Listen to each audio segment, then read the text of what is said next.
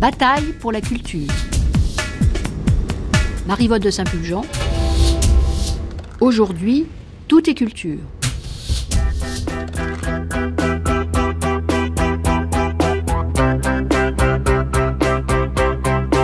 Nous poursuivons cette deuxième matinée de la grande traversée dédiée au 30e anniversaire du ministère Langue, matinée que nous avons consacrée à la politique du tout et culture, évoquée dans les 50 minutes d'archives sonores que nous venons d'écouter. Nous allons maintenant consacrer une heure à débattre des moyens et des objectifs de cette politique, tenter d'en faire le bilan avec certains de ses acteurs, ainsi qu'avec nos deux experts, dont Laurent Martin, qui a préparé avec moi cette grande traversée. Laurent Martin, vous êtes historien, spécialiste de l'histoire culturelle et politique de l'Occident contemporain et chargé de recherche au Centre d'histoire de Sciences Po. Vous avez notamment publié en 2008 aux éditions Complexes un ouvrage intitulé Jacques Lang, Une vie entre culture et politique. Vous nous résumez maintenant les questions dont nous allons débattre avec nos invités que je présenterai. Merci Marivonne. Comme le soulignait le sociologue Vincent Dubois, la prise en compte d'un nombre croissant d'objets sociaux au titre de leur dimension culturelle a été identifiée dès 1981 comme l'un des principaux signes du changement qui marqua l'avènement d'une nouvelle politique culturelle. Du jour au lendemain, des formes d'expression, euh, des pratiques, des activités, euh, des patrimoines furent intégrés dans le champ de la culture reconnu par le ministère de la Culture et susceptible à ce titre de recevoir encouragement officiel et subventions afférentes. Un processus d'institutionnalisation et de professionnalisation des marches culturelles se mit en marche, marqué notamment par la création de centres de formation, l'École nationale d'art de la photographie à Arles en 1982, l'École de l'image d'Angoulême en 1983, l'École nationale du cirque à Chalon-sur-Marne en 1985, et tour à tour le jazz, le rock, la chanson de variété, la cuisine, la mode, le design, la publicité, les arts décoratifs, plus tard dans le deuxième ministère, les arts de la rue, le tag, le rap, le hip-hop, bénéficiaient de la reconnaissance du ministère. Reconnaissance, j'insiste bien sur le terme, et non création ex nihilo. Dans la plupart des cas, l'État est venu apposer son label sur les pratiques qui existaient avant lui et hors de lui. Ainsi existait-il un, festival de la bande dessinée à Angoulême bien avant qu'une école, puis un centre national et enfin un musée viennent s'y implanter avec la bénédiction et le soutien financier de l'État. Cette ouverture du compas culturel, cette dilatation du culturellement pensable, tiennent certainement à l'histoire personnelle de Jack Lang, éduqué dans le décor et l'esprit de l'école de Nancy, où la distinction entre art majeur et art mineur, entre beaux-arts et art décoratif, passait au second plan derrière l'aspiration à une beauté intégrée à la vie quotidienne. Mais elles tiennent plus fondamentalement à la remise en cause des hiérarchies culturelles dans les sociétés occidentales, sous la poussée à la fois d'une conception anthropologique de la culture, faisant de toutes les pratiques esthétiques des objets investis d'une équivalente dignité, d'un décalage croissant entre des pratiques majoritaires liées à l'essor des médias de masse et des industries culturelles, et une pensée, un discours de l'élite intellectuelle et politique resté centré sur des formes culturelles consacrées. Et enfin d'une contestation des sens démocratiques, euh, des clivages admis entre haute et basse culture, culture populaire et culture savante. Remise en cause qui ne date pas des années 80, mais plutôt de la décennie précédente, quand les impératifs de développement et de démocratie culturelle se substituèrent à ceux d'action et de démocratisation culturelle. Et donc il ne s'agissait plus seulement euh, d'apporter la culture, mais de reconnaître les cultures, plus seulement de lutter contre des inégalités d'accès, mais de promouvoir des différences. Ce combat pour une conception élargie de la culture, pour un nouvel art de vivre, selon l'expression souvent employée par Jacques Lang, le ministère de la Culture prétendait y associer tous ses collègues du gouvernement avec l'expression, la formule célèbre hein, euh, euh, prononcée lors du discours budgétaire de novembre 81. Il y a au gouvernement 44 ministres de la Culture, puisque la dimension culturelle n'est jamais absente.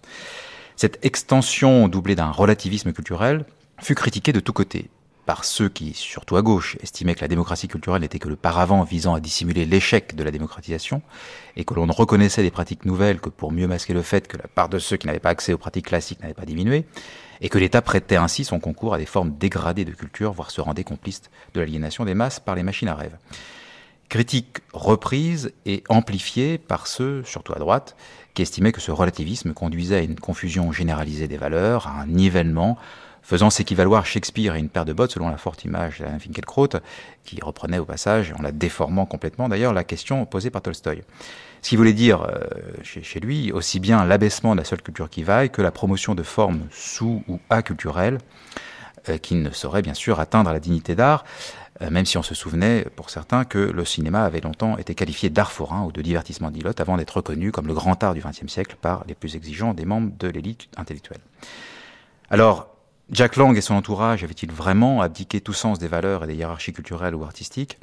Quelle signification euh, faut-il donner à ce grand mouvement de reconnaissance des pratiques majoritaires ou minoritaires, mais toutes considérées avec réticence jusque-là par la puissance publique?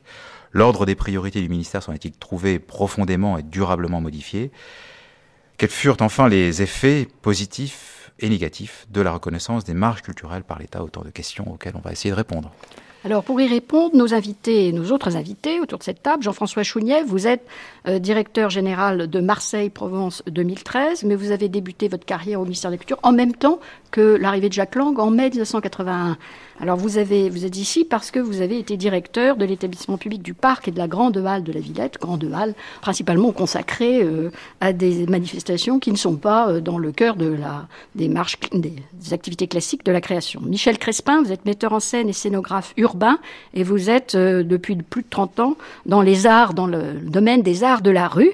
vous avez notamment fondé en 80 dans le Jura l'événement la Falaise des Fous et en 82 les lieux publics du Centre national des arts de la rue qui est installé à Marne-la-Vallée, ensuite déplacé à Marseille. Euh, vous êtes aussi le créateur du festival du théâtre de rue d'Aurillac, que vous avez dirigé jusqu'en 93. Olivier Donat, vous êtes euh, le spécialiste des célèbres enquêtes sur les pratiques culturelles euh, faites par le département des études et de la prospective du ministère de la Culture. Vous êtes, vous êtes chercheur là depuis 30 ans et vous avez publié en 2009 les pratiques culturelles à l'ère numérique, à la découverte. Bernard Févre-Darcier, vous êtes aussi un ancien, très ancien administrateur du ministère de la Culture, mais vous, on vous connaît comme directeur du Festival d'Avignon. Euh, vous avez aussi été conseiller culturel du Premier ministre Laurent Fabius. Vous avez été à Avignon deux fois de, suite et vous avez été directeur du Théâtre et des Spectacles euh, en 1989, euh, de 1989 à 1992. Vous êtes aujourd'hui consultant sur les questions culturelles. Bruno Lyon, vous, êtes, vous défendez d'être un musicien, mais vous avez cofondé en 1986 le Centre d'information du rock et des variétés, devenu depuis l'IRMA, Centre d'information et de ressources sur les musiques actuelles.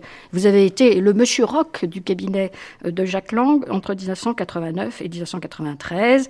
Euh, puis vous êtes reparti euh, dans la production indépendante. Vous avez été chez l'éditeur CMI Père Musique. Vous avez été président du Fonds pour la création musicale. Dominique Vallon, enfin, je ne dirais pas votre corps d'origine, ça ferait peur à tout le monde. En fait, je le dis quand même, vous êtes inspecteur général des finances, mais vous êtes surtout le créateur et le premier directeur de la direction du développement culturel que vous avez créé donc à partir de 82 et qui a été le fer de lance de la politique dont nous avons parlé aujourd'hui. Vous avez été aussi directeur général du CNC, mais c'est évidemment, et puis ensuite directeur de la musique, du théâtre et du spectacle. Euh, mais euh, vous êtes donc dans cette fameuse direction qui a fait couler beaucoup d'encre, qui a été supprimée, comme le rappelle euh, Laurent Martin, à l'arrivée de Léotard en 1986. Et je vous donne tout de suite la parole pour dire, est-ce que vous êtes d'accord d'abord avec ce qu'a dit Laurent Martin et que, fut la mission de cette fameuse direction, qui était d'ailleurs une délégation au départ? Euh, J'avoue que j'ai été euh, presque pas choqué, mais euh, pas, pas content du tout du texte quand je l'ai lu. J'ai un peu confusionné d'ailleurs entre des citations ou des pseudo-citations du genre Finkelkraut et une analyse propre. si vous voulez, je pense que on est dans un, tout de même une certaine confusion entre l'art et la culture. Euh, moi, je pense que la culture est un phénomène social multiple, complexe, qui est toutes nos références par rapport à, la vie, à, la mort, aux autres, etc. Et que euh, il y a beaucoup de langages qui permettent d'exprimer euh, cela. Il y a des langages qui sont très aboutis, qui sont allés jusqu'à des formes de sophistication ou en tout cas de profondeur et qui en font des, des œuvres évidemment universelles de, pour toute l'humanité de toujours. Et puis il y a des langages artistiques qui ont euh, des limites euh, qui sont plus grandes euh, et donc qui n'aboutiront jamais à un discours aussi aussi fort et, permanent, mais qui en même temps peuvent être source d'émotions, de réflexion, de plaisir, et que voilà donc je suis plutôt quelqu'un de la démocratie culturelle plus que de la démocratisation culturelle. Il faut rappeler euh, d'ailleurs que l'expression démocratie culturelle est antérieure à Jacques Lang. Hein. Elle apparaît, elle est officialisée dans la bouche d'un ministre par Jacques Duhamel. Hein, qui, a bah, été, voyez, donc euh, j'ai une filiation euh, tout à fait respectable. respectée au ministère de la Culture en tout cas.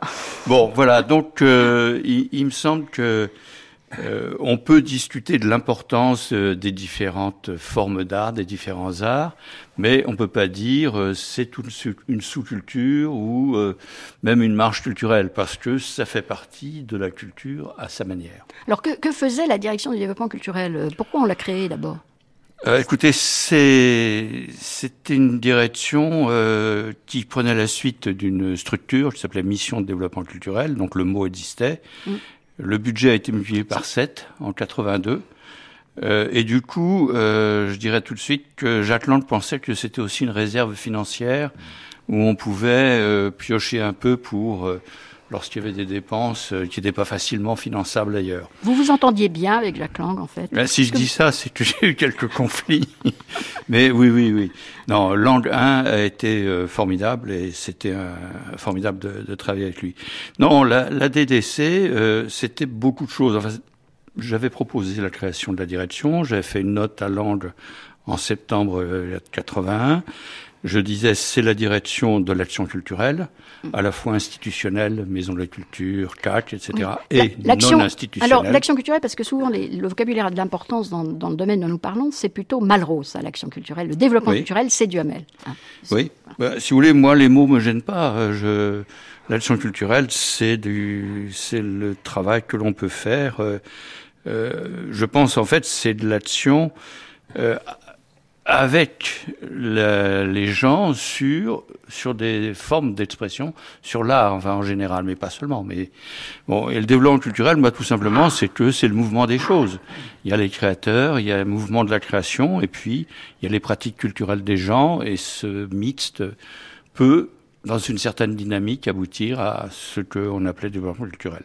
Voilà, donc action culturelle, décentralisation, tout de même on était euh, chargé de suivre euh, la préparation des lois de décentralisation euh, chez Defer et de mettre en œuvre des fonds qui nous ont permis, tout de même en 82, Jean-François était là, de signer, mhm. de signer une convention avec les 24 régions, une convention de développement culturel avec toutes les régions, euh, à qui on transférait un peu d'argent et dont on discutait le, le pourquoi faire.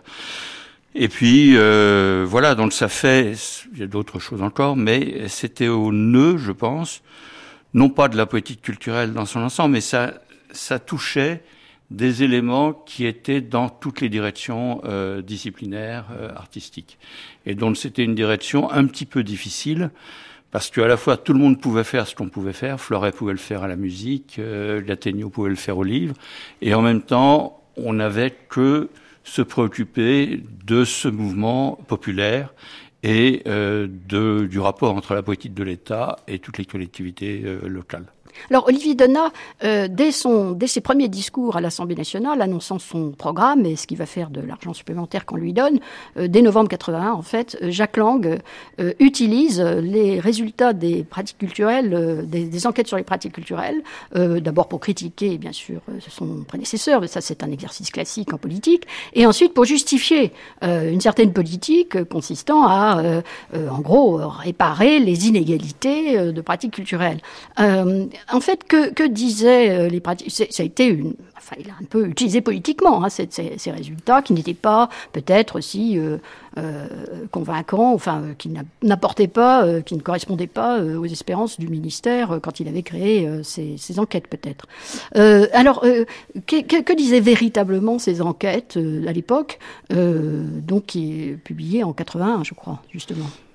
Alors effectivement, la, la première euh, enquête pratique culturelle a été menée en 73, elle avait été reconduite en 81, et la troisième a été réalisée en 88. Donc euh, le point de vue de Jacques Lang était probablement différent selon qu'on parle de l'enquête de 81 et celle de 88. Ah oui, je, je confirme, en 1988, euh, voyant que les chiffres n'avaient pas vraiment progressé, il n'était plus du tout content. Il a d'ailleurs, je crois, plus ou moins remis en cause la méthode et le service qui oui, alors, ces enquêtes. Sur la méthode, enfin, on peut dire deux mots rapidement, c'est-à-dire une des fonctions, mais presque par nature de ce type d'enquête, c'est plutôt de montrer la, permanence, la permanence des choses, tout ce qui bouge pas en fait, parce que c'est un outil euh, quand même extrêmement frustre et on sait bien que beaucoup d'actions dans le domaine de la politique culturelle en fait touchent des minorités. Alors des minorités, ça peut être un million ou deux millions de personnes, mais à l'échelle de la population nationale, ça reste très difficilement appréhendable par une enquête quantitative. Donc c'est un très mauvais outil pour mesurer, enfin, d'évaluation de la politique culturelle.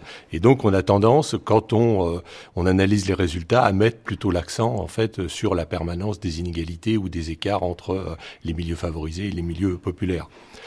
Euh, moi, ce qui me frappe peut-être, euh, enfin, en tant qu'observateur là de, de, des discours euh, de Jacques Lang, c'est le fait qu'il ait très peu, voire à ma connaissance, pas du tout utilisé le terme de démocratisation, qui était en fait au mm. centre de, du discours de légitimation de l'action des pouvoirs publics jusqu'alors, aussi bien à gauche qu'à droite d'ailleurs. Et lui, en fait, a assez radicalement renouvelé ce discours de légitimation, et notamment en mettant l'accent sur les questions d'excellence artistique et indépendamment de justement des distinctions entre art majeur, art mineur, etc. Donc je pense que c'est à, ce niveau-là que, se situe euh, un virage important et qui pose des tas de problèmes après en tant qu'observateur des pratiques culturelles, parce que en élargissant le champ euh, de, de ce qu'on met dans les pratiques culturelles, du même coup, on rend l'enquête quasiment irréalisable, parce qu'il faudrait poser euh, un questionnaire qui, qui, dure euh, qui dure pendant trois heures et qui est euh, concrètement irréalisable euh, en, en situation d'enquête. Donc d'une certaine manière, cet élargissement du champ des, des, pratiques culturelles et du champ de compétences du ministère de la, de la Culture rend encore plus difficile le, travail d'observation de, l'évolution des pratiques culturelles. Oui, mais en effet, il parle beaucoup d'excellence de création, etc. dans ses discours, mais il parle aussi de, réparer les injustices venant du fait qu'on ne considère pas assez certaines pratiques culturel et que lui, il a l'intention de s'occuper de tout. Et c'est euh, une revendication majeure euh, de, de Jacques Lang en 1981. Il annonce déjà des mesures euh, dans de nouveaux champs. Et je crois que ça a été une préoccupation. Alors, par ailleurs, qu'il ait aussi la préoccupation d'élargir ou de contribuer à élargir les pratiques culturelles, d'apporter la culture à tout le monde, n'est pas non plus discutable. C'est vrai qu'il n'emploie pas le terme démocratisation, mais il, parle beaucoup de cela. ça a été quand même une préoccupation. Bernard Fèvre d'Arcier. Moi, je trouve que la question de l'extension du champ culturel n'est pas est pas vraiment intéressante à vrai dire.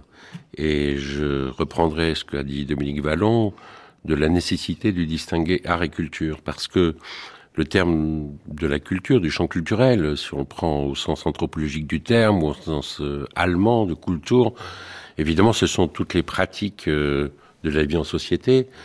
Et à ce titre, euh, Jacques Lang est tout à fait fondé à dire qu'il y a 44 ministres de la Culture, parce que dans les autres ministères, enfin dans les autres champs d'intervention de l'État, la culture est d'une manière ou d'une autre présente. Et d'ailleurs, il a eu le souci. C'est la célèbre intervention qu'on a entendue d'ailleurs. Tout est culture, la politique, c'est de la culture, euh, la démocratie, c'est de la disait, On disait tout est politique en 68 et mm. ensuite on a dit euh, tout est culturel, ce qui me paraît normal, mais qui ne résout pas le problème de la question artistique.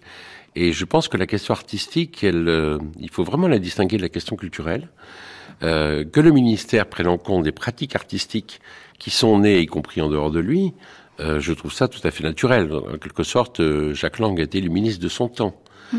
Et, et, et, il y a toujours comme ça apparition d'autres pratiques artistiques, plus ou moins à la marge, plus ou moins minoritaires. Alors on peut discuter de la question de la hiérarchie des pratiques artistiques. Est-ce que ça, vous êtes plus attaché à ça qu'à autre chose, selon le milieu social, selon la génération? Et en fait, on s'aperçoit qu'il y a, euh, car l'histoire continue et continuera après nous, euh, une sorte de mouvement de balancier entre les uns et, entre les autres, et qu'il y a des pratiques artistiques nouvelles qui finissent par s'imposer et euh, qui deviennent à ce moment-là euh, presque majoritaires, si je puis dire. Bon, on l'a dit à propos du cinéma, on pourrait prendre tous les domaines d'expression artistique et on verrait effectivement qu'il y a cette euh, transformation petit à petit des pratiques. Il y a aussi le mouvement inverse. Hein. Il y a des pratiques qui étaient populaires qui ne le sont plus. le théâtre, par exemple. Bah oui non. Euh, bah, sociologiquement, le théâtre... est devenu une pratique euh, élitiste, alors qu'à la fin du XIXe siècle, euh, il y avait un véritable théâtre populaire qui a pratiquement disparu, qui a en fait été remplacé par le cinéma. Le, cinéma est lui-même devenu, ensuite a été substitué la télévision. Oui, enfin, en regardant en gros les choses. Oui, non, mais cette question de pratique majoritaire et minoritaire est vraiment épouvantable à manier et ne rend pas compte du développement artistique du pays. Euh, D'ailleurs, dans l'histoire de l'art, euh, ça se joue pas entre pratiques majoritaires ou minoritaires. Non, sûrement pas. Euh, mais, mais, vraiment pas. Or, le problème, c'est qu'on applique. Disons qu'il y a des œuvres importantes dans chaque. Artistique, On applique au champ artistique une sorte de discours politique fondé maintenant un peu sur l'audimat, quoi. Autrement dit, si vous voulez supprimer euh, toutes les activités euh, artistiques de la nation qui n'intéressent pas plus de 10% des gens, vous pouvez supprimer la littérature, la musique euh, contemporaine, le théâtre, la danse, y compris le hip-hop. Et surtout l'opéra. Et l'opéra, oui. Mais, mais ça n'a pas empêché justement Jacques Lang à la fois de s'intéresser au rock, alias musique actuelle maintenant, et puis à l'opéra, parce qu'il a aussi été à l'origine de l'opéra Bastille. À l'époque, d'ailleurs, les gens disaient, ah, mais comment, c'est pas démocratique ça l'opéra mais en fait, euh, oui, euh, si, euh, tout autant. Oui, le, projet de l'Opéra Bastille, c'est bien un projet de démocratisation oui, par excellence. C'est vrai qu'il y a un discours politique. c'est vrai qu'il y a un discours politique sur cette histoire d'élargir le champ, etc. Mais le fait est que Jacques Lang le tient dès novembre 80 à l'Assemblée nationale. Donc, pour justifier beaucoup de choses et pour aussi signaler le changement de régime entre le, la politique culturelle de l'État. Alors, et d'ailleurs, on voit tout de suite des actes tout à fait symboliques, très importants alors, euh, Michel Crespin, les arts de la rue. Oui, mais je, voudrais revenir euh, sur euh, donc le, ce qui est clos politiquement à partir de, de, 81, et en fait, tout le processus est antérieur à 81. Oui. Toute la construction, mmh. mais, mais structurée même avant.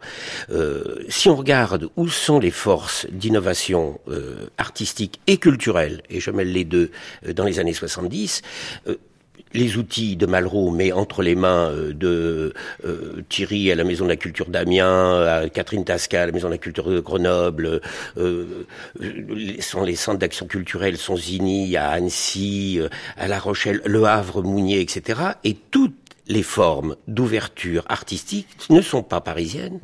Elles sont pilotées d'outils provinciaux, j'allais dire. C'est la province qui innove. Qui, qui, qui, innove, etc. Et en plus, avec la militance, par contre, la militance parallèle, culturelle et politique de ces forces-là, qui, lorsque tout d'un coup arrive effectivement en 81, se retrouvent aspirées et portées euh, et euh, fédérées euh, publiquement parlant à ce moment-là. C'est-à-dire que pour moi, quand même, les, les, forces sont vraiment très très antérieures. Les forces innovantes, celles qui s'investissent, celles qui font l'acte et de ce fait le développement, sont antérieures à ça. Après, c'est de l'intelligence politicienne, disons, et de la gestion budgétaire, avec des symboles, le 1%, euh, pour lequel nous militions tous à ce moment-là, etc., etc. Bon, c'est le premier point que je veux dire. Sur le second, c'est toujours sur la notion. Vous, vous, faisiez remarquer que le théâtre avait été populaire, il ne l'est plus. Mais sur les statistiques, effectivement. Je parle du théâtre dans les salles de théâtre. J'entends. le théâtre public, mais, mais, aussi le théâtre C'est bien parce qu'effectivement, je, je, conteste à ce que la parole théâtrale n'existe que sur un plateau de théâtre. On est d'accord, puisque on parle de théâtre de rue et nous avons des référents de très grande qualité par rapport à, à ça. Mais c'est l'estimation même statistique des choses, nous n'étions, il n'y a de public que lorsqu'effectivement le public fréquente les formes de non pas ce que j'appelle la culture savante mais la culture cultivée. Moi c'est-à-dire celle qui passe par les par, par les, les, outils euh, de la de la reconnaissance etc donc euh, les, les, grilles d'appréciation passent effectivement sur la notion de public et donc d'où les noms euh, le non public le tout public etc ce qui de notre côté du côté en tous les cas des formes disons urbaines puisque art de la rue formes urbaines sont sont, contestables.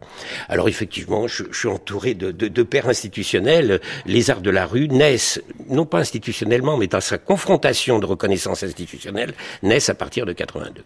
Voilà, naissent, ben là, que mais c'est parce que je pense qu'il y a une connivence générationnelle à ce moment-là. Il y a une connivence générationnelle. Bernard disait, euh, euh Lang a été le, ministre de son temps. Oui, il y a une connivence entre euh, des nouvelles euh, forces créatrices de jeunes créateurs de 30 ans, etc. Hein, et puis effectivement les courants des gens qui sortent de l'ENA et qui se retrouvent. Enfin, Catherine Gasca et voilà, ce sont des énarques qui tout d'un coup n'ont pas choisi, comme Dominique, d'autres corps d'État, mais ont choisi à ce moment-là très tôt la culture. Bernard était à la Falaise des Fous, vous citiez la Falaise des Fous. Bernard, euh, donc, était à la Falaise des Fous en 80, et 80, c'est antérieur à 81. Alors, euh, parmi les énarques euh, qui choisissent la culture, qui ont une complicité générationnelle, enfin, quoi que ce soit pas la même génération, Jean-François Chounier, euh, est-ce qu'il y a quand même eu, de votre point de vue, là où vous étiez, puisque vous étiez budgétaire hein, en 1980, vous êtes, vous contribuez à, travailler sur le doublement du budget, est-ce qu'il y a un, accent significatif non pas du côté de celui qui reçoit, pas du côté de celui qui donne, euh, sur les nouveaux champs culturels à ce moment-là bah, je dirais, non. Curieusement non, parce que le, budget 82, donc qui est le budget qui fait passer le, budget de l'État de 0,47% à 0,75%, soit un, doublement en, francs euh, de l'époque, en francs courant, ce qui est important puisque l'inflation est quand même à, l'époque à, plus, à une inflation à deux chiffres, donc le, le, doublement n'a pas été un, un, doublement réel en termes d'intervention. Le budget est construit en fait avec les directions euh, traditionnelles du ministère de la Culture. Il est construit dans la hâte puisqu'il a fallu euh, bâtir le, ce projet en quelques semaines dans l'été à l'été à l'été 81 et donc il ne tient pas complètement compte de de, ce qu'on trouvera ensuite dans le discours budgétaire. Curieusement, le discours budgétaire est un peu en, en déphasage par rapport aux grandes masses du budget. Alors, bien sûr, quand même, Dominique Vallon dit le, le, budget de sa direction multiplié par 7. Oui, mais dans la direction du développement culturel, il y avait l'action culturelle, c'est-à-dire les maisons de la culture et les centres d'action culturelle. Et il y a aussi un, un élément dont euh, dont qu'on a en général largement oublié, qui est un fonds de décentralisation, parce que le doublement du budget est, est le, est une chrono, chronologiquement euh, simultanée euh, des, de la préparation des lois de fer. Donc le ministère de la Culture reçoit un instrument euh, qui a disparu ensuite, qui était une espèce de transfert financier à l'égard des nouveaux conseils régionaux. Qui 150 millions. 150 millions, exactement. 150 millions, dit Dominique Vallon, oui. oui, Pour la, dotation décentralisée. Qui, donne, qui, donne, euh, qui font l'objet ensuite de ce que Dominique Vallon expliquait, c'est-à-dire un système de, de convention. Et donc, les, c'est dans la, souplesse d'intervention de la direction du développement culturel, mais aussi d'autres directions, parce que la direction du livre et de la lecture, par exemple, voit ses moyens euh, décuplés, enfin, une progression même légèrement supérieure à celle de, la direction du développement culturel, que la reconnaissance d'autres formes de culture vont pouvoir se, nicher. Mais disons que le, budget, il est aussi euh, le, le, reflet de ce qui était proposé et aussi de l'extrême pénurie euh, de ce qu'était le ministère de la Culture. Tout le monde était pauvre. Euh, voilà, tout le monde était pauvre. Y et donc, compris la création classique. Y, compris la direction des archives. Faut souvenir pourquoi Parce qu'il y a eu le, plan de rigueur de, de, de Barre, euh, qui, qui, qui, était le premier ministre, de, de, le deuxième premier ministre de la, du septennat de Valéry clandestin, et, et la rigueur a particulièrement porté sur les crédits culturels. Et en fait, par exemple, des directions comme la direction, j'ai eu l'occasion d'y travailler à plusieurs reprises en de revenir historiquement sur cette question. La direction des archives, par exemple, et euh, j'allais dire, euh, sans offenser la, euh, ce que me disait Monsieur Favier à l'époque, elle est dans du fond qui baigne. Enfin, elle est complètement gavée de, de, moyens nouveaux, mmh. qui donc d'ailleurs créeront ensuite euh, des nouvelles politiques. C'est-à-dire en fait là, il y avait dans le budget 82 euh, des intuitions qui se vérifieront. Donc, mais il n'y a pas de fonds pour le rock, il n'y a pas de, de fonds pour le pour la mode, il n'y a pas de. Ça, ça serait une vision euh, euh peut-être malheureusement d'ailleurs. En fait, les les idées qui qui surgiront ensuite ne trouveront pas tout de suite leur instrument Financier. budgétaire. Mhm. Alors, on vient d'évoquer le, le, rock. Alors Bruno Lyon, vous êtes Monsieur Rock, on vous a appelé comme ça d'ailleurs hein, presque. Euh, alors ça s'est passé comment et c'était quoi la politique rock?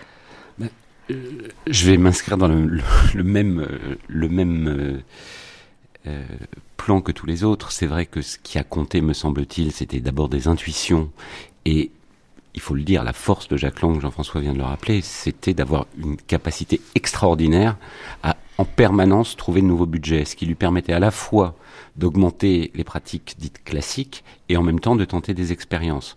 Et après ça, en fonction des générations, il y a des analogies entre ce, que disait euh, Michel Crespin sur le sur les arts de la rue et ce qu'on a connu dans, la musique. La musique, c'était une génération antérieure, en gros la génération du printemps de Bourges, euh, qui a commencé Bourges créé dans les années 70. Dans les 77, sauf erreur. Fin des années 70. Et qui a proposé les premiers outils. Moi, je suis plutôt arrivé dans la génération d'après, euh, une génération qui essaye de, de participer à la professionnalisation et des artistes et des réseaux.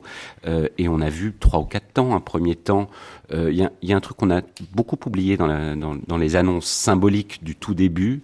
Il y a eu des, des, échanges entre le ministre et le groupe Téléphone qui se sont notamment soldés par une chanson qui s'appelle Travail pour le roi, qui était écrite en 82, qui avait beaucoup de sens à l'époque. Euh, mais il y a aussi eu dans les projets des grands travaux un des grands travaux qui le seul qui n'a jamais vu le jour, qui était le projet de salle de rock à Bagnolet, qui, était, qui a été étouffé entre le succès du Zénith d'une part, qui était au début une salle provisoire qui a maintenant 30 ans euh, ou 25, et de l'autre euh, le Zénith, euh, le premier Zénith installé provisoirement effectivement à la, sur le site de la Villette, qui était une, censé être une préfiguration de la salle de Bagnolet et qui et auquel la ville avait répondu puisqu'on est dans une période de conflit entre le ministère de la Culture sur ce terrain-là par l'existence de Bercy qui est tout sauf une salle de spectacle euh, mais qui en fait fonction malheure euh, ma malheureusement. Euh, voilà et puis ensuite dans un deuxième temps sont venus le temps des structures. Il y a un phénomène dans les dans tous les dans toutes les, les outils de rapport au marché qui est fondamental qui est la loi de 85, qui crée des nouveaux moyens et notamment qui institutionnalise le partenariat avec les, les acteurs professionnels, c'est assez important pour l'audiovisuel, ça va le devenir davantage pour le pour le, le, monde de la télévision, c'est fondamental tout de suite dans le domaine de la, de la musique et principalement de la chanson. Donc c'est la loi de 85 sur les droits voisins, les qui droits crée voisins, les droits voisins des interprètes, et, et renforce les droits d'auteur. Mm. Et puis je pense qu'après ça, on, on déroule, on tente, euh, des, réseaux, mais avec des moyens qui sont ridicules. Moi, une des rares fois je me suis fait taper sur les doigts quand je suis devenu un jeune conseiller du ministre en, en 88, quand j'avais évoqué dans la presse le fait que l'ensemble de ce qu'on appelle aujourd'hui le, budget des musiques actuelles, en additionnant tout au ministère, on est en 88, euh, représentait six jours de fonctionnement à vide de l'Opéra de Paris. Euh, Donc sans production. Et sans rien du tout.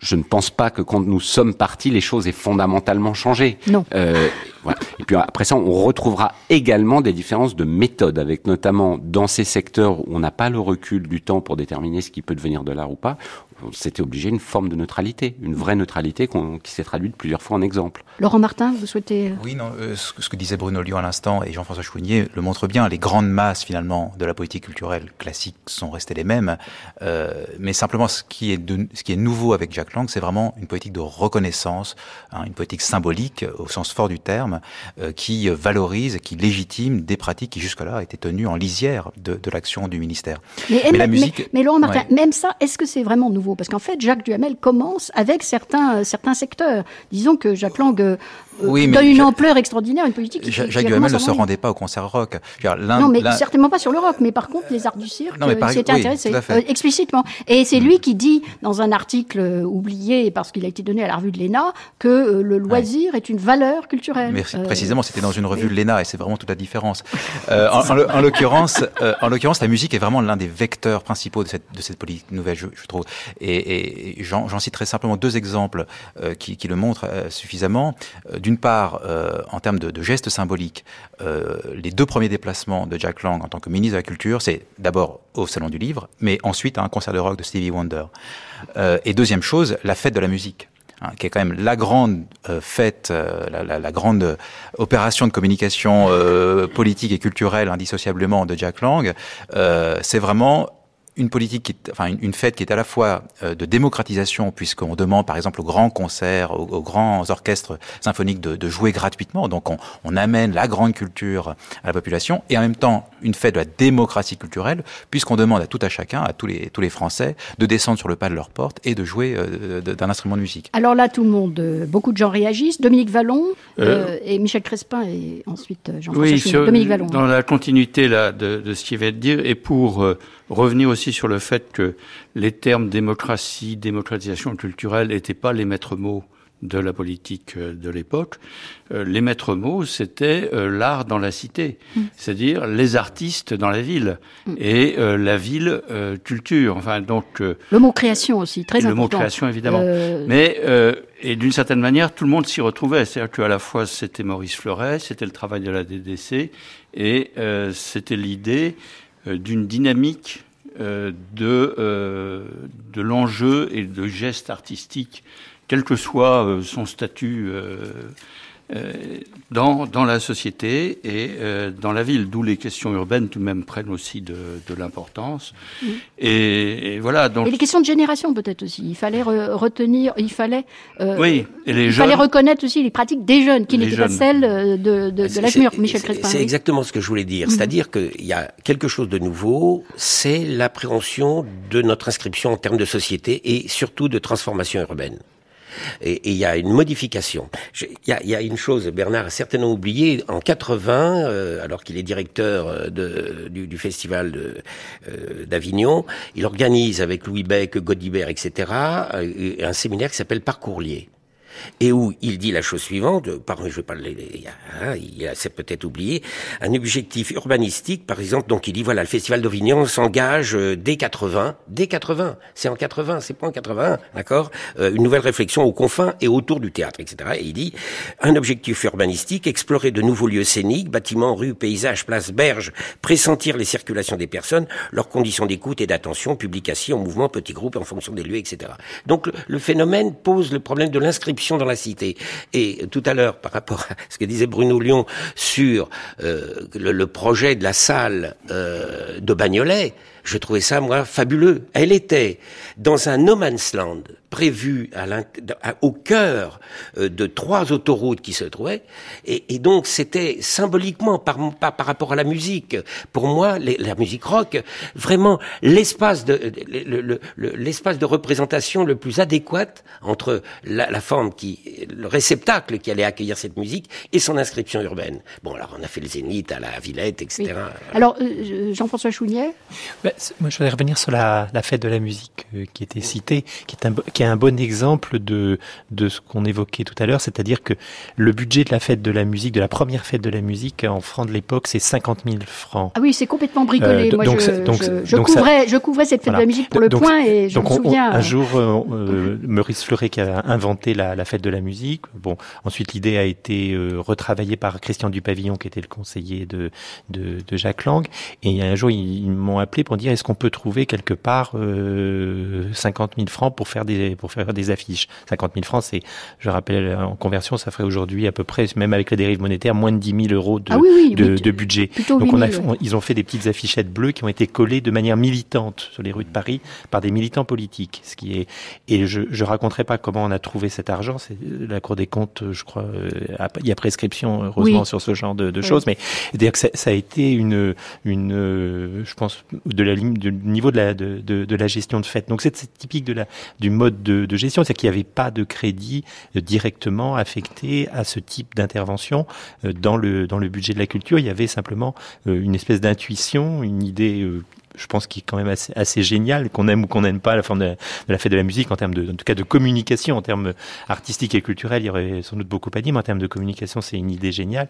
Et ça a été euh, euh, improvisé d'une, avec un, un bricolage euh, tout à fait, tout à fait amusant. Et, et ça montrait qu'on pouvait euh, aussi faire des choses euh, sans mobiliser euh, ni euh, euh, des commissions de réflexion, ni euh, le, le- l'administration du ministère était d'ailleurs euh, très hostile. Euh, je, Oui, oui, je me souviens hein, de, de la, fête de la oui. musique, la Alors- direction de la musique l'était. Olivier Donat. La, la fête de musique est devenue ce qu'elle est aujourd'hui. Est-ce qu'on la connaît la, la deuxième édition Parce que la- la, première en- avait été faite dans une en toute autre perspective. En fait. 1983. Ça, On, on va consacrer euh, dans ces grandes traversées, il y aura un documentaire sur la fête de la musique, mais sur euh, aussi son aspect euh, international euh, qui, qui intervient très très tôt.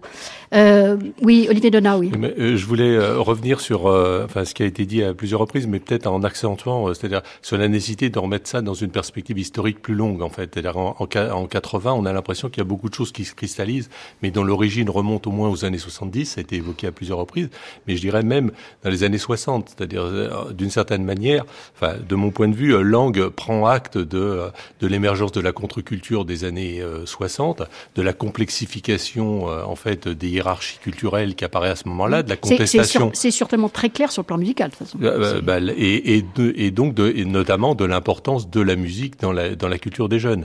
Et aussi le fait, ben, parce qu'on n'en a pas parlé jusqu'à présent, il y a toute la montée en puissance des industries culturelles, et notamment de l'industrie du disque, mais euh, pas seulement, et donc qui fait que les jeunes disposent, à partir des années 60, et ça va s'amplifiant jusqu'à aujourd'hui, euh, d'outils euh, qui les autonomisent par rapport à la prescription traditionnelle et celle des leurs parents. C'est-à-dire, mmh. ils ont d'abord des chaînes puis des, puis des baladeurs, puis aujourd'hui des appareils beaucoup plus sophistiqués qui font qu'ils construisent leur propre univers et notamment leur propre univers musical.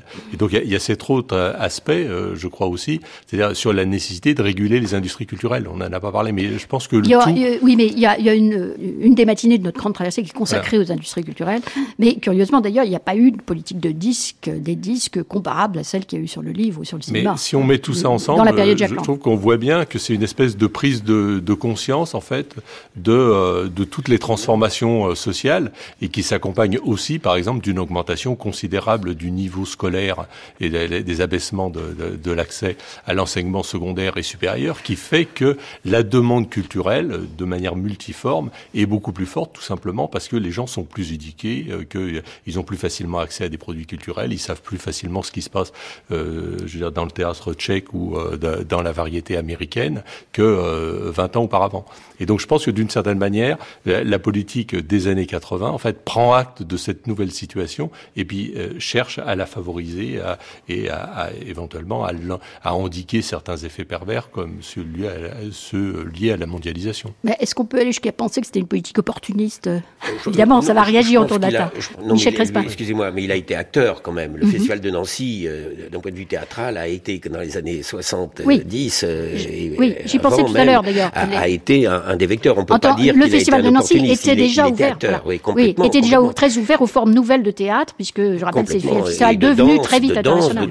Dominique Vallon, oui. Oui, non, juste euh, euh, L'ange était opportuniste, oui, c'était son génie aussi. Euh, mm. donc, oui, un opportuniste de génie, je suis voilà. d'accord. mais il y a une chose qu'il n'aimait pas, c'est tout même tout ce qui était procédure, tout ce qui était proprement institutionnel. Et du coup, un sujet comme celui des rapports avec l'éducation nationale et la manière de rentrer dans le mammouth pour, bon, il a été ministre après, mais pour faire participer tout le système éducatif a ce mouvement d'ouverture, de, de, vitalité, de pratique, etc. C'est quelque chose qui euh, lui a semblé au-dessus de, au-dessus de, de, ses forces, si je peux dire. En tout cas, sur lequel il y a eu des gestes, on a euh, engagé des discussions, mais il n'a jamais eu une vraie euh, pression et engagement de, de Jacques Land comme ministre par rapport à l'éducation nationale parce que euh, il sentait qu'il allait perdre des forces pour euh, un résultat qui, qui craignait ne, ne, pas être. Alors il y a eu des choses qui ont été faites. Moret, a, Fleuret a lancé les, les intervenants euh, musiciens. On a passé des protocoles d'accord à l'école, au collège. Il y a eu mmh. une série de choses, mais euh, ça reste tout de même le point faible de la politique. Les classes patrimoine, je crois, de, date aussi de cette époque, de, du premier ministère langue à la fin, je crois. Oui. Il me semble. Euh, Bernard Fèvre-Larcier oui, je pense qu'effectivement, euh, Jacques Lang avait plus une visée artistique que mm. culturelle, que de développement culturel. Et on le voyait bien dans son attitude à l'égard des, établissements d'action culturelle, les maisons de la culture, des choses comme ça.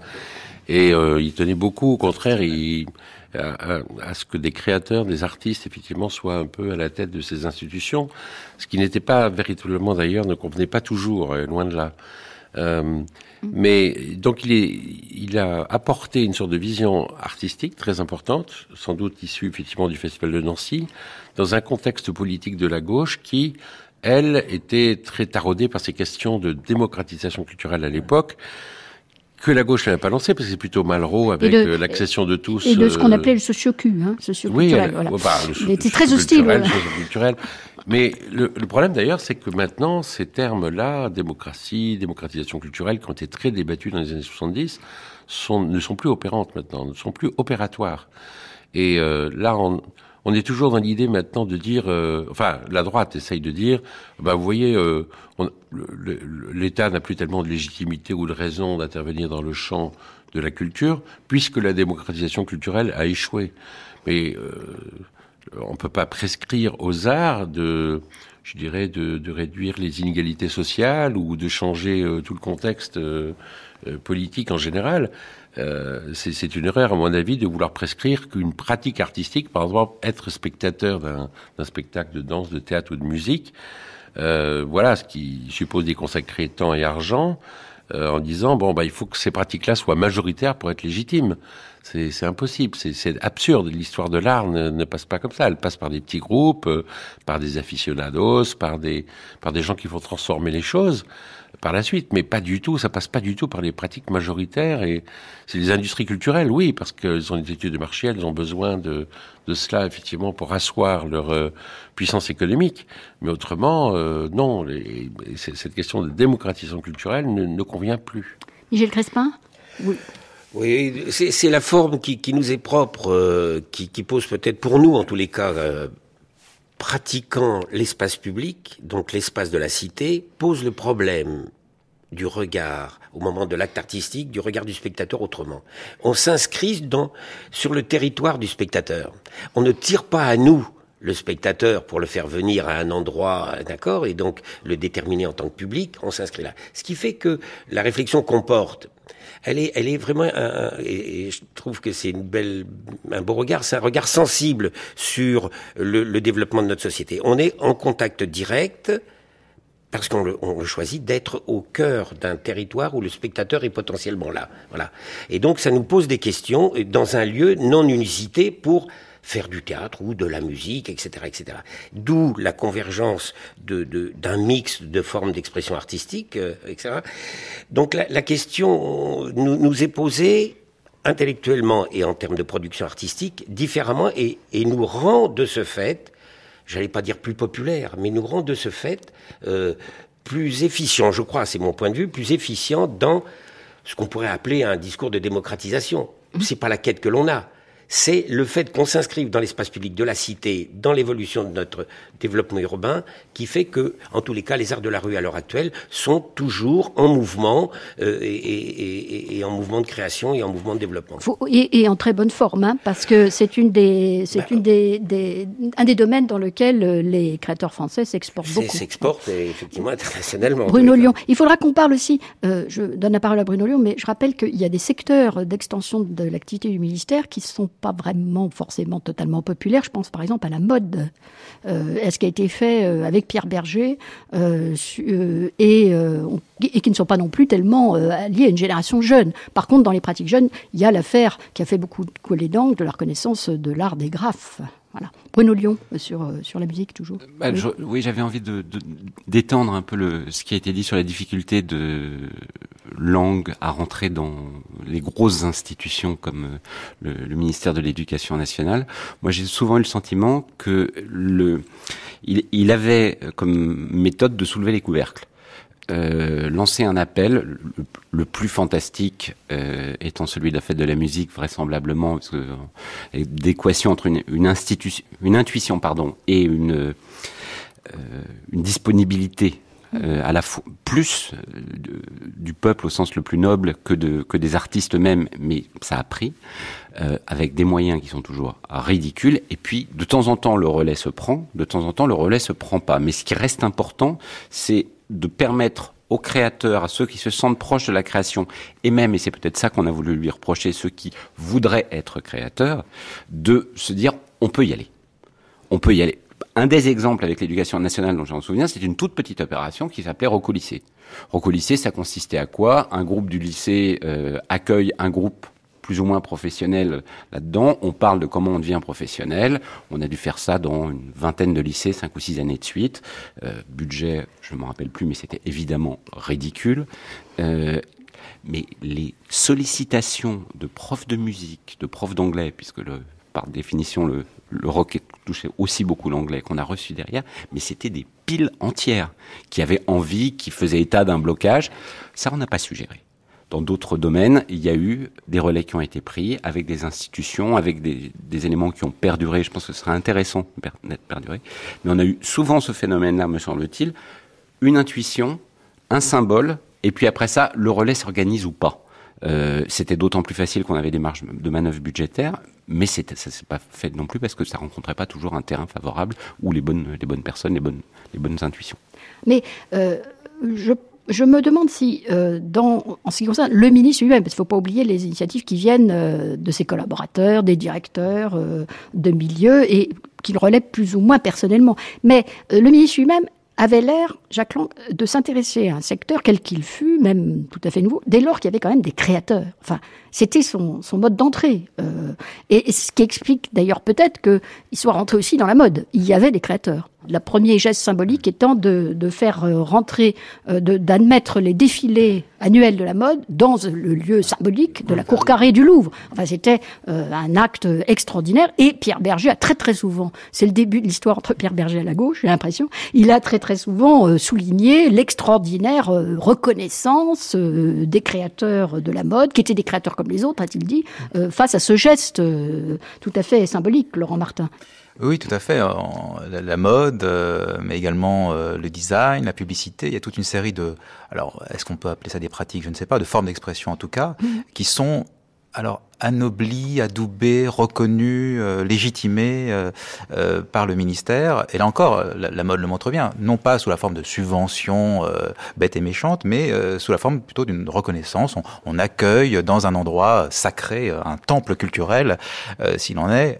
il y a quand même le musée de la mode. Hein, Oui, bien sûr, bien sûr, il y a le musée de la mode. Qui a coûté quand même assez cher. Hein, mais au-delà de ça, ce qui est intéressant, et on parlait de la fête de musique à l'instant, c'est toute la politique des, euh, de communication autour des, des, fêtes, justement. Il y a la fête de la musique, il y a la fête, euh, il y a la fête de l'art, la ruée vers l'art, euh, il y a la fureur de lire. Il y a les journées du patrimoine. Il y a les journées du patrimoine aussi. Donc, tout, qui, qui, sont, qui sont avec la fête de la musique, la, manifestement la plus populaire et la plus internationale. Hein, tous les secteurs bénéficient de, de, de, de ces... Jean-François Et antérieur à l'arrivée de Jacques Lang,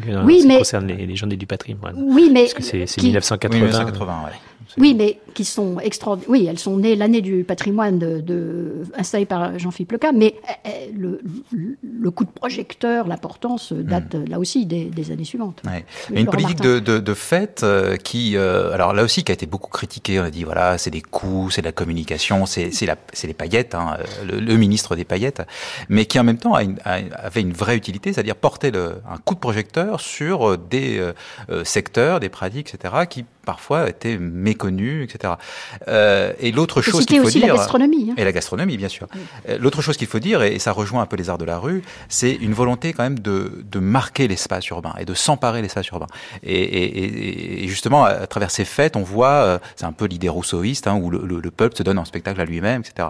Euh, le parangon de ça et qui rejoint un peu tout, toute cette problématique, c'est euh, le bicentenaire de 89, euh, dont la parade principale est quand même confiée à un publicitaire, hein, Jean-Paul Goud, et là aussi ça a été énormément critiqué, commenté, On appelle à l'époque un créatif. Un créatif, oui, oui. Non pas un créateur. Euh, hein, mais dont, dont le, euh, dont, dont, la légitimité principale est d'avoir réalisé des films publicitaires. Et là, ça a été vraiment euh, un Notamment objet le, de, le de, film Orangina, et de, et le film publicitaire, voilà. la publicité d'Orangina qui était... Et, et, et, de critiques très virulentes sur le thème, là encore, de la confusion des, des valeurs, euh, sur le thème, il n'y a plus de hiérarchie, il n'y a plus, voilà, etc.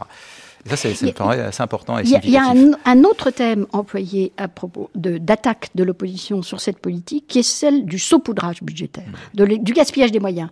Euh, J'ai raison, euh, Jean-François ouais. Chounet, oui. Oui, enfin, la première critique en fait fondamentale euh, écrite à l'égard de Jacques Lang, on l'a on l'a oublié aujourd'hui, c'est un premier article de Marc Fumaroli dans Commentaire à l'été qui s'appelle l'excroissance culturelle. Et d'ailleurs, curieusement, il ne critique pas la, la, le tout culturel dans cet article. C'est le tout pour le 20e anniversaire du de, non, le 30e anniversaire du ministère de la Culture. 82, 80, 82, 82, été 82 dans Commentaire, ça s'appelle de Malraux à Lang l'excroissance culturelle. En fait, il critique une euh, euh, non pas l'idée du tout culturel qui n'arrivera dans ses écrits que qu'à la fin des années 80 comme comme chez Finkelkraut aussi, il critique dans cet article le fait que euh, il est impensable de d'absorber une masse d'argent euh, telle que le doublement du budget de la culture dans un seul exercice. C'est d'ailleurs une critique que le ministère des Finances faisait euh, de, par... de soi-même. Hein, bah oui, exactement. C'était pas une critique d'une originalité euh, et, foudroyante. Et dont, et dont Jacques Lang se défend euh, dès le départ en disant nous allons consommer. En fait, il y a quand même eu pas mal d'annulations de, de, crédit en fin d'année. Il y a eu non, il y a eu des reports en, en, de 82, de 81 82. Les annulations n'arriveront que, que sur la fin 83 avec les premiers les premiers plans de rigueur. Mais qui ont, il... qui ont eu la peau aussi de, de la salle rock de Bagnolet, je crois. C'est que c'est quand même la salle rock de Bagnolet, c'est une histoire qui serait longue à expliquer. En fait, c'est une, une erreur du ministère de la Culture dans la communication avec l'égard des des Finances. C'est-à-dire qu'on avait proposé que la salle de Bagnolet, en grande partie, s'autofinance, qui a d'ailleurs été fait ensuite sur le Zénith. Et les coûts de construction dans ce, cet endroit magnifique, comme le rappelait Michel Casma, étaient tels, le concours avait été gagné par Vasconi, et les, les, les coûts étaient tels que l'autofinancement d'un équipement de ce, de ce genre n'était pas possible. Mais coincé par cette première euh, promesse du ministère de la Culture à l'égard du ministère des Finances, il a bien fallu euh, ne, pas la réaliser parce qu'elle était, euh, elle ne pouvait pas être réalisée dans, le, mhm. dans les conditions telles qu'elles avaient été proposées en, au niveau interministériel. Donc je vous ai interrompu sur l'article de Fumaroli. Oui. Bah, l'article de Fumaroli ne, ne, ne, critique pas le tout culturel, il critique vraiment la, cette Pas à ce moment-là. Pas à ce moment-là. Il le fera dans l'état culturel. La, la, critique de l'opposition sur le tout culturel en, replongeant un peu dans les archives, j'ai été très surpris de voir qu'elle finalement elle n'arrivait que qu'à partir de la fin des années 80, 80 euh, la campagne 86, 86 87, les, les, textes. Oui, avec la suppression donc de la direction du développement culturel, c'est quand même un geste symbolique de l'État. Mais il n'y a pas de il a pas de critique au départ de l'opposition sur ce thème-là. Il y a une critique sur le, gaspillage, mais il n'y a pas une critique. Il y a une critique sur le, gaspillage. Laurent Martin. Sur le thème de l'art officiel, de l'enrôlement des artistes, oui, mais de l'instrumentalisation. Mais pas particulièrement dans ce domaine. C'est ça, c'est sur le domaine de la création classique. oui, mais pas seulement. L'idée effectivement que le, le le ministère, en multipliant les subventions, les actions, en étant interventionniste, euh, menace de euh, s'emparer en fait du secteur culturel euh, et de, le transformer, de l'orienter selon des, vues politiques. Et, d'ailleurs, il ne faut pas complètement oublier le fait que justement toute cette politique, notamment de festivals, de fêtes, etc., avait aussi une signification et une intention politique. On le voit très bien dans les courriers qui sont, adressés par Jacques Lang à François Mitterrand, notamment. Sans compter aussi l'affiliation avec le Front populaire, qui avait déjà mené une politique de, de fête de ce type. Michel Crespa, et, nous avons, urbaine, il nous resterait peu de temps. une ritualisation euh, de rituels collectifs qui n'existait plus. Mhm. Et donc, la fête de la musique, pour moi, est un des grands rituels contemporains, euh, collectifs, euh, articulés autour, non pas de la pratique rurale, des moissons, etc., mais articulés autour d'un fait artistique ou culturel, la musique, hein, autour d'un objet, euh, mhm. en l'occurrence musical. Donc, à, travers l'aspect événementiel, il y a, certes politique, et en même temps, une ritualisation nécessaire à, notre dispositif collectif. Dominique Vallon, et puis j'aimerais qu'on qu'il y a euh, tout un, un, mouvement de, de, de, répercussion de cette euh, énergie euh, de la politique culturelle et que si on voyait bien ça à, la DDC, c'est-à-dire que on avait des projets d'action sur tous les, les, domaines ciblés, socialement difficiles, etc. Et bon, le FIC n'existait quasiment plus puisque la DDC avait pris le avait pris le rôle. Mais hein. on sentait qu'il y avait plein de projets, plein d'initiatives et donc, je pense qu'il y a eu un espoir euh, dans différents endroits, multiples, aussi bien euh, euh, les jeunes, la musique, que euh, dans, dans, des institutions qui étaient plutôt fermées à, au domaine culturel jusqu'à présent. Et qu'il y a eu toute ce, cette génération qui n'a pas eu de, de suite. Enfin, mais qui a tout de même, qui a tout même euh, fonctionné. Et on s'aperçoit après que pour réavoir une politique culturelle qui accroche sur la société, il faut, euh, disons, euh, non seulement une volonté politique, mais qu'il faut du côté de la demande sociale et, et de la population une espèce d'envie, de, de, besoin que Jacques Lang a su faire naître et qui ensuite c'est un peu euh, dilapidé. Est-ce qu'il n'a pas aussi, euh, cette politique n'a pas quand même euh, aussi installé ce qui est aujourd'hui, selon certains sociologues, notamment dans la musique, une valeur essentielle des générations cultivées, dont parlait tout à l'heure Michel Crespin, qui est le triomphe de l'éclectisme, en fait, des goûts éclectiques, qui aujourd'hui est à l'œuvre dans les institutions les plus anciennes de la musique. On pense par exemple à la, à la programmation de la Cité de la musique ou à celle même qu'on voit dans des théâtres publics, de Mick Vallon. Oui, mais tant mieux. Moi, j'aime bien. Olivier Donat, très rapidement. C'est une tendance qui apparaît dans, enfin, dans les enquêtes françaises, mais aussi à l'étranger. Il y a enfin, un sociologue américain qui a développé la notion d'omnivorité. Euh, donc, euh, le, fait qu'on ait euh, des palettes de goûts et de pratiques de plus en plus diversifiées et de, de plus en plus métissées, d'une certaine manière, du point de vue de la hiérarchie des arts. Mais ça, ça me paraît avant tout un effet de la diversification de l'offre. C'est uniquement, on a beaucoup plus de, une offre beaucoup plus variée à notre disposition, et donc quand on a une propension à consommer de la culture, eh ben on a une, une palette de goûts euh, plus large. Bien, bah écoutez, ce sera notre conclusion euh, de ce débat consacré à la politique du tout et culture. Donc merci à nos invités autour de la table, Jean-François Chounier, Michel Crespin, Olivier Donat, Bernard Fèvre-Darcier, Bruno Lyon, Dominique Vallon et Laurent Martin. Merci aussi à la prise de son de Manon Houssin, à la préparation d'émissions par Eugénie Pascal, à la réalisation par Laurence Millet.